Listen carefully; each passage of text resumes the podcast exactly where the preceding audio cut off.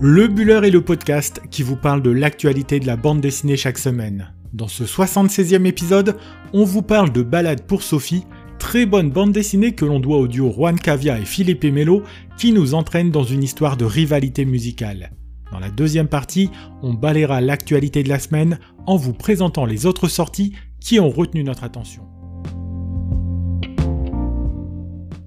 Cette semaine, avec Balade pour Sophie, c'est de rivalité dont il va être question, de rivalité musicale, mais aussi de rivalité amoureuse.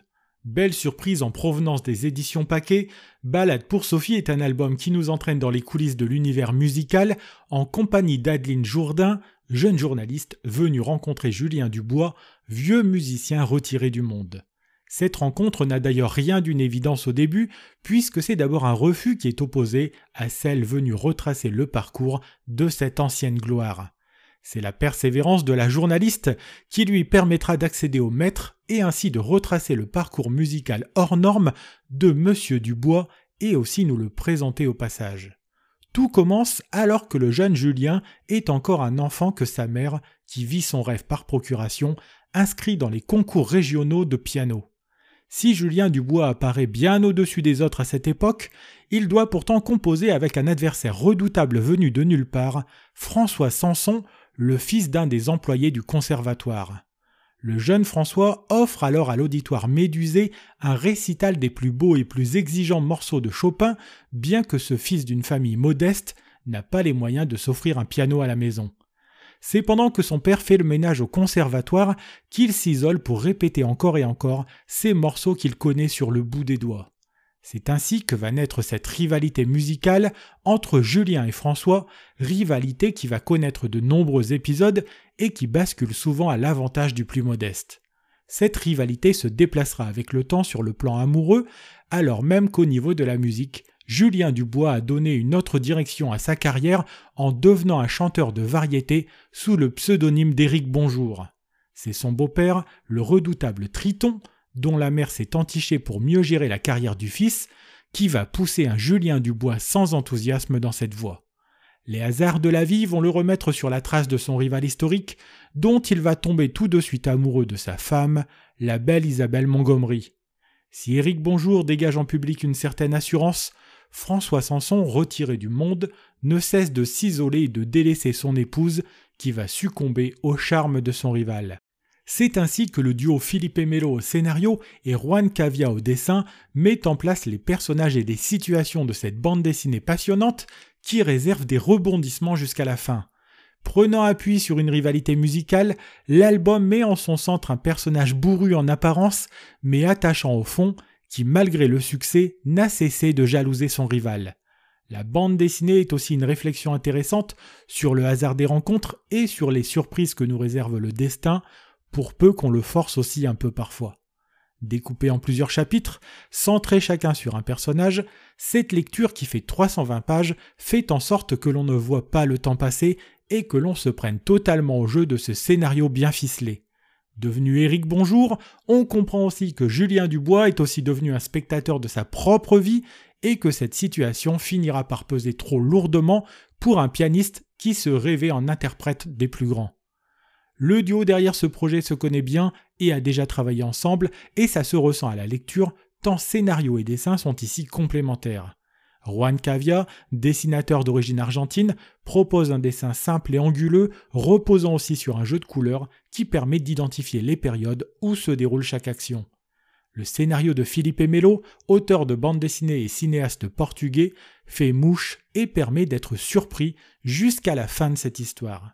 Édité chez Paquet, cette bande dessinée est une véritable belle surprise que l'on a pris beaucoup de plaisir à parcourir et dont on est certain qu'elle vous réservera aussi un bon moment de lecture.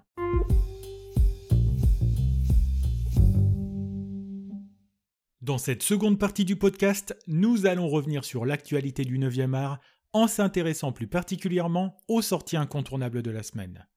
Commençons cette semaine par revenir sur l'un de nos coups de cœur de 2020 que nous vous présentions il y a deux semaines, Carbone et Silicium de Mathieu Bablé. Si nous revenons sur cet album, c'est parce qu'il vient de décrocher le prix FNAC France Inter de la bande dessinée, dont le jury est présidé comme chaque année par Antoine Deconne. Ce voyage dans le futur que nous propose de faire l'auteur de Shangri-La est aussi l'occasion de s'intéresser aux interactions entre les hommes et les robots dans un monde qui se dégrade. Album de grande qualité que nous avons adoré, Carbone et Silicium, édité chez Ankama, est un des grands oubliés du festival d'Angoulême cette année.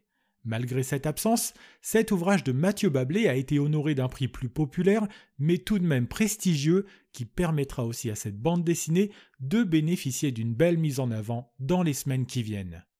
Passons maintenant à la revue des sorties de la semaine avec encore de très nombreux bons albums comme L'homme de la situation, la nouvelle bande dessinée d'une auteure que l'on aime beaucoup, Lou Luby.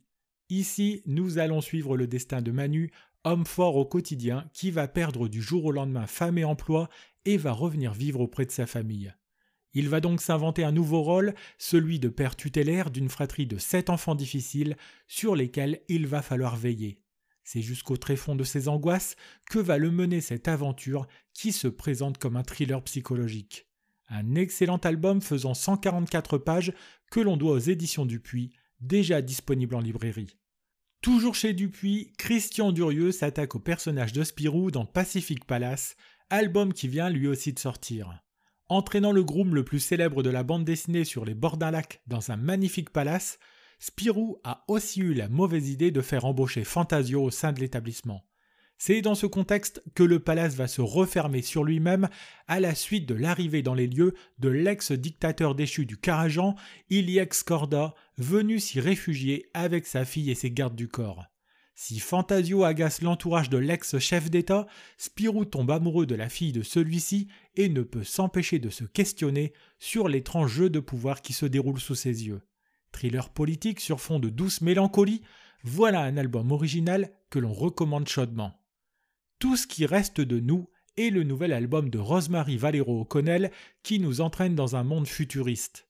Dans cet album qui fait 120 pages, elle nous raconte trois histoires qui abordent le sentiment de faim, l'importance des souvenirs ou encore la perte.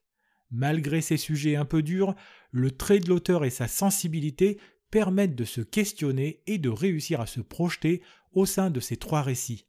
Voyage dans une autre dimension, accident d'un vaisseau spatial et fable sur la fin d'un monde, voilà ce qui vous attend dans ce très bon album que l'on doit aux éditions d'Argo. Changeons totalement d'univers et prenons le taxi dans les rues de New York avec Yellow Cab, la dernière livraison de Christophe Chaboutet. Dans son style si caractéristique, l'auteur nous propose de suivre les pas de Benoît Cohen, réalisateur de films et de séries, devenu chauffeur de taxi en 2014 pour préparer de l'intérieur son prochain scénario. Du Queens où il apprend le métier dans une école, à la lutte pour l'obtention de sa licence de taxi driver, nous plongeons dans le quotidien d'un univers bien particulier avec ses règles que le héros découvre. Alors qu'il travaillait sur la préparation d'un film, c'est finalement dans un livre édité chez Flammarion que Benoît Cohen consignera cette expérience. Adaptée maintenant en bande dessinée, cette aventure humaine et hors du commun prend vie désormais sous les traits et le noir et blanc propre au style de Chabouté. Édité chez Glénat dans la collection Vent d'Ouest, voilà un album de 168 pages que l'on recommande plus que chaudement adapté de l'essai de l'anthropologue Pascal Boyer et L'homme créa les dieux de Joseph Béé, se propose de revenir sur le rapport que les êtres humains entretiennent avec les divinités. En tout temps et en tout lieu, il semble que les êtres humains aient décidé de remettre leur destin entre les mains de Dieu, qu'ils vénèrent ensuite pour s'attirer leur grâce.